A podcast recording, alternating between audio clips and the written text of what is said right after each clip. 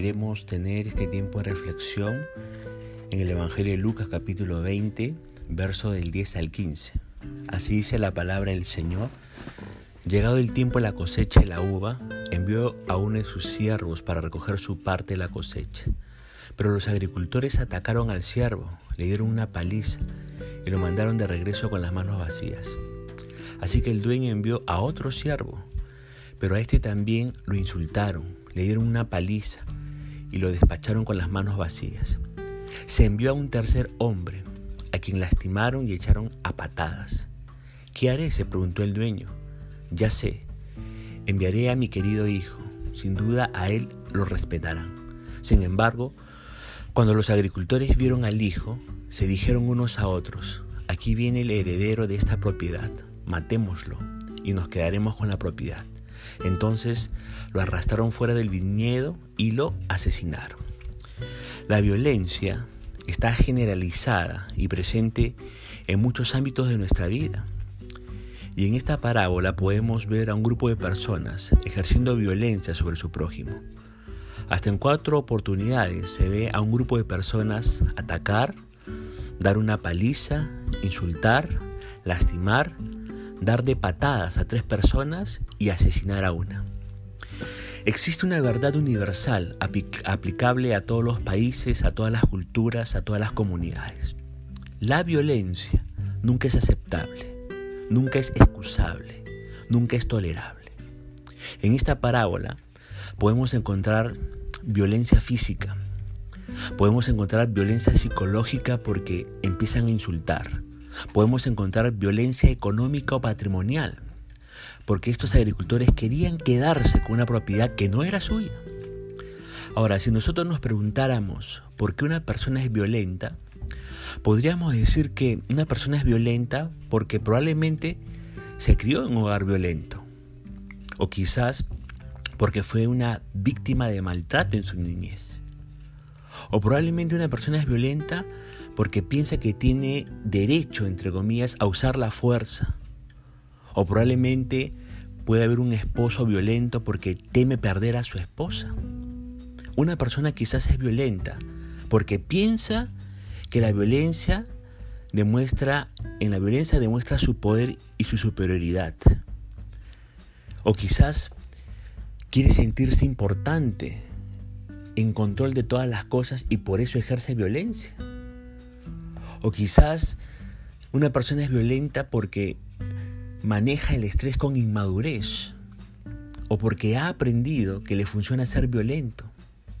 Y quizás hay muchas razones más por las cuales una persona es violenta. Lo cierto es que la violencia ocurre a través de acciones, a través de nuestras palabras que provienen del corazón. Y el corazón es el centro espiritual consciente de nuestros pensamientos. Cuando el corazón es orgulloso, se aparta de Dios.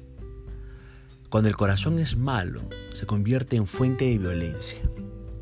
Proverbios capítulo 24, verso 2 va a decir, no envidies a la gente malvada, ni desees su compañía, pues en su corazón traman violencia y sus palabras siempre traen problemas.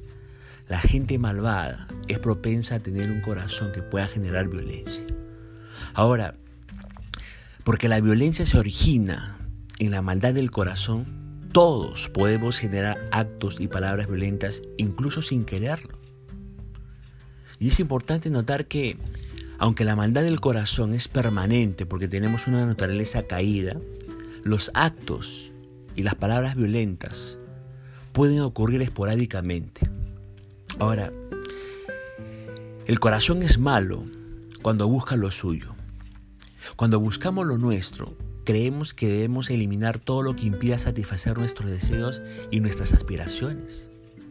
Y de esta actitud del corazón humano, consciente o inconscientemente, se originan los actos violentos que lastiman, que oprimen, que abusan y que matan a millones de seres humanos en esta tierra. Ahora, las raíces de la violencia son espirituales y residen en lo profundo del corazón humano, donde simultáneamente se generan los pensamientos, las emociones, los deseos y la voluntad. Cuando el espíritu humano desea satisfacción a toda costa, genera actos violentos. La Biblia enseña que el buscar lo mío es la antítesis del amor que describe 1 Corintios capítulo 13. 1 Corintios 13 habla del amor. Y cuando amamos, en lugar de usar, en lugar de dañar, en lugar de herir o de matar, damos de nosotros mismos a los otros seres humanos. El amor supera y reemplaza la violencia con paz y servicio. Con estos pensamientos en mente surge la pregunta milenaria. ¿Podemos cambiar nuestro corazón egoísta en un corazón amante? Tanto la experiencia como la Biblia enseña que no lo podemos hacer en nuestras propias fuerzas. Pero la Biblia sí enseña que Cristo sí puede cambiar nuestro corazón. Si conocemos a Cristo y le damos nuestro corazón, es decir, le damos nuestros pensamientos, nuestras emociones, nuestros deseos, nuestra voluntad, experimentaremos la transformación del egoísmo al amor que cancela la violencia. En la medida que dejamos que Cristo, por medio de la Biblia, se transforme en el centro de nuestro espíritu, el amor reinará en nuestros corazones y ya no seremos personas generadoras de actos violentos, por el contrario, generaremos actos pacíficos, actos constructivos en beneficio del prójimo, de la familia, de la iglesia, de la sociedad y aún de nuestros enemigos. El amor puede darnos la paciencia, la resignación, la fuerza para soportar los actos violentos perpetrados contra nosotros por otras personas. El amor puede hacer que no deseemos vengarnos y, que confiemos en el juicio de Dios, que Él dará a cada uno conforme a sus obras. Finalmente, todos los que ejercen violencia deben recordar lo que piensa Dios de la violencia. ¿Sabe qué es lo que piensa Dios de la violencia? En primer lugar, Dios odia la violencia. El Salmos 11, verso 5, va a decir, el Señor examina tanto a los justos como a los malvados y aborrece a los que aman la violencia. En segundo lugar, Dios castiga a los violentos. Génesis capítulo 6, verso 13 va a decir, entonces Dios dijo a Noé, he decidido destruir a todas las criaturas vivientes porque han llenado la tierra de violencia. Así es, borraré a todos y también destruiré la tierra. Pero en tercer lugar, Dios ordena a los violentos que cambien su forma de ser. Ezequiel capítulo 45, verso 9 dice, Así ha dicho Jehová el Señor, basta ya, dejad la violencia y la rapiña, haced juicio y justicia, quitad vuestras imposiciones de sobre mi pueblo, dice Jehová el Señor. Ahora, si usted es de las personas que está sufriendo violencia de algún tipo, déjeme decirle que Dios, en su providencia, tiene el deseo y el poder de, poder, el poder de fortalecerle, de socorrerle, de protegerle y aún de querer liberarle de la violencia de sus enemigos. Él quiere hacerlo si es que usted está, sufriendo algún tipo de violencia. Mire lo que dice en su palabra, en el Salmo 118, verso 13. Me empujaste con violencia para que cayese, pero me ayudó el Señor. El pasaje de 2 Samuel, capítulo 22, verso 3 va a decir, mi Dios, mi roca, en quien encuentro protección, Él es mi escudo, el poder que me salva y mi lugar seguro. Él es mi refugio, mi salvador, el que me libra de la violencia. Si tú eres de las personas que sufren violencia, el Señor quiere ayudarte. Estimado amigo, Cristo es quien puede liberarnos del pecado, puede liberarnos del egoísmo, puede liberarnos de la violencia, desde ahora y por la eternidad. Si usted pone su fe en Jesucristo, usted va a experimentar el arrepentimiento y el cambio de corazón. Se va a transformar usted en una persona que tenga un corazón donde usted pueda generar actos de amor y de paz, porque Cristo puede cambiar su corazón. Y si usted quiere ser una fuente de amor y no quiere ser una persona que pueda ejercer violencia en su propia vida, entréguele su corazón a Cristo.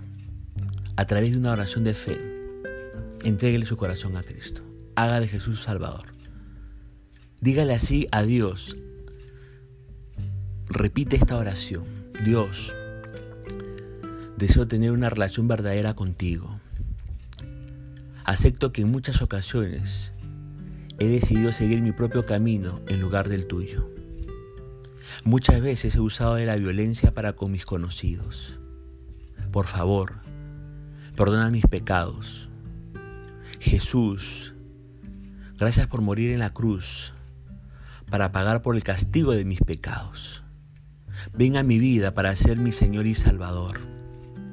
A través de tu poder, empezaré a sanar las heridas de mi corazón. Enséñame a encontrar mi seguridad y consuelo solamente en ti. Hazme la persona que quieres que sea. Lo pido en tu santo nombre. Amén. Si hizo esta decisión, yo quiero felicitarle, pero también animarle que usted pueda perseverar en conocer a Jesucristo, leyendo su palabra, conversando con Él a través de la oración, para que su vida siga siendo transformada a la imagen de Jesús. Que Dios nos continúe bendiciendo y será hasta la próxima.